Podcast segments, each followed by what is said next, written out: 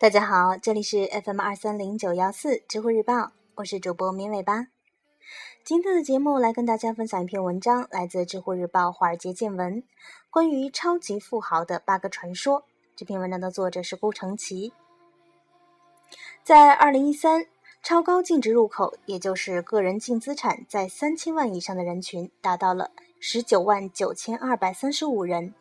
这些人的财富总量达到了二十七点七七万亿美元，也就是说，全球百分之零点零零三的人口财富约为二零一三年全球 GDP 的百分之三十八。超高净值人群的重要性以及其影响力正在许多的行业增加，不论是财富管理还是慈善。同时，许多企业、品牌和非盈利机构已经瞄准了这些富豪。但很少有太多专门针对这一群人的一个研究报告来出现。财富研究公司 WealthX 就填补了这一空白。现在 WealthX 将用他们的调查为我们终结八条有关富豪的留言。第一，富人都是富二代吗？百分之六十五的超高净值人群都是白手起家。而百分之十六的人部分继承其祖辈财产，并依靠这些资产创造了自己的财富。换句话说，只有百分之十九的富豪是完全继承了祖辈的资产。而从继承金额的角度，这些富豪的平均继承财产仅为一点三亿美元，创造的财富则为一点四二亿美元。而纵使是对超过十亿美元的富豪来说，百分之六十的财富是他们自己创造的。百分之二十是继承后财产进一步创造的财富。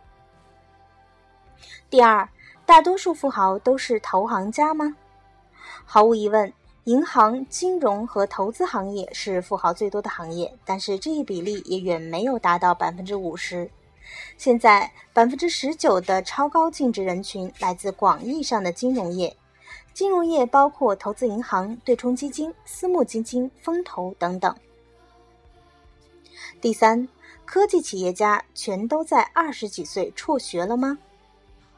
毫无疑问，这是一个广泛流传的印象。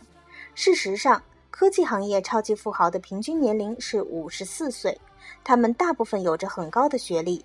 事实上，科技产业只诞生了全球百分之四点一的富豪，这与头条版所大肆宣传的情况颇有出入。第四。常青藤名校是变身富豪的必经之路吗？虽然哈佛的校友是所有超高净值人群中最多的，但他们只占到这一名单的很小一部分。而且，虽然常青藤校友富豪众多，其也只占到只占到了超高净值人群的百分之三点五。第五，财富对经济周期免疫吗？财富确实对经济周期有着不同的反应。与中产阶级不同，他们的财富与金融市场紧密挂钩，而中产阶级的财富往往是地产。然而，经济周期却与财富相关。事实上，超高净值人群在2008到09年金融危机时期减少了20%，财富总量缩水22%。超十亿美元净值人群的财富甚至在这一期间缩水了47%。第六。中国是富豪人口增长最快的国家吗？去年，中国超高净值人群和财富都有所下滑。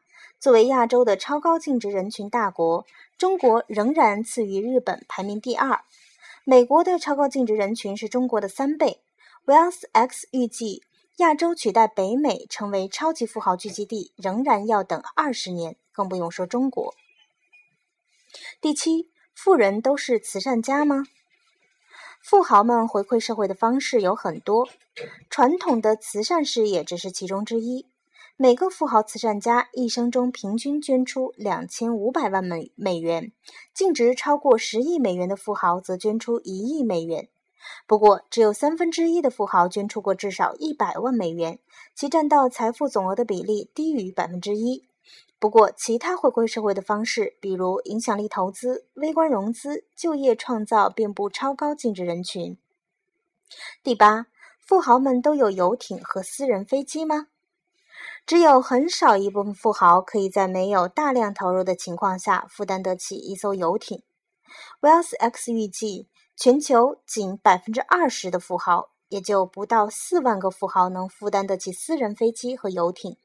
所以，只有富豪中的富豪才能如此奢侈的生活。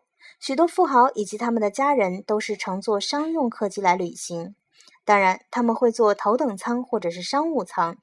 而且，虽然有生活奢侈的例子，但大多数富豪并不能算是穷奢极欲。